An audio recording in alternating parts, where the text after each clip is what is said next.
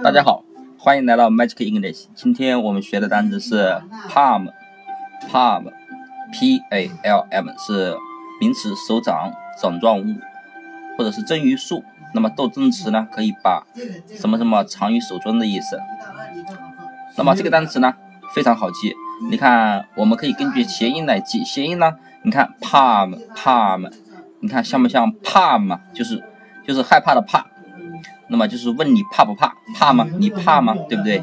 那么你想啊，你小时候如果做错了事的话，那么你爸爸呢，把你叫到你旁边，然后呢，把你的手掌拿出来，或者是他，你爸爸伸出你那钢铁般的大手，然后把手掌伸出来，然后你就怀疑他是不是要扇你，扇你耳光了，或者是打你屁股了，对不对？所以呢，一只要你爸爸的手掌啊一抬起来，然后呢，你就怕了，对不对？所以呢。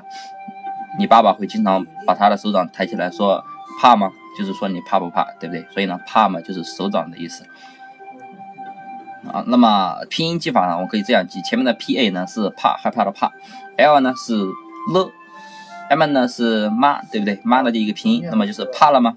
就是说你犯错了事，然后呢，你爸呢伸出他那钢铁般的大手，然后呢就问你说你怕了吗？你看到我这钢铁般的大手吧？你是不是你怕了吗？对不对？所以呢，怕就是手掌掌状物的意思了。好，那么这个单词呢很简单。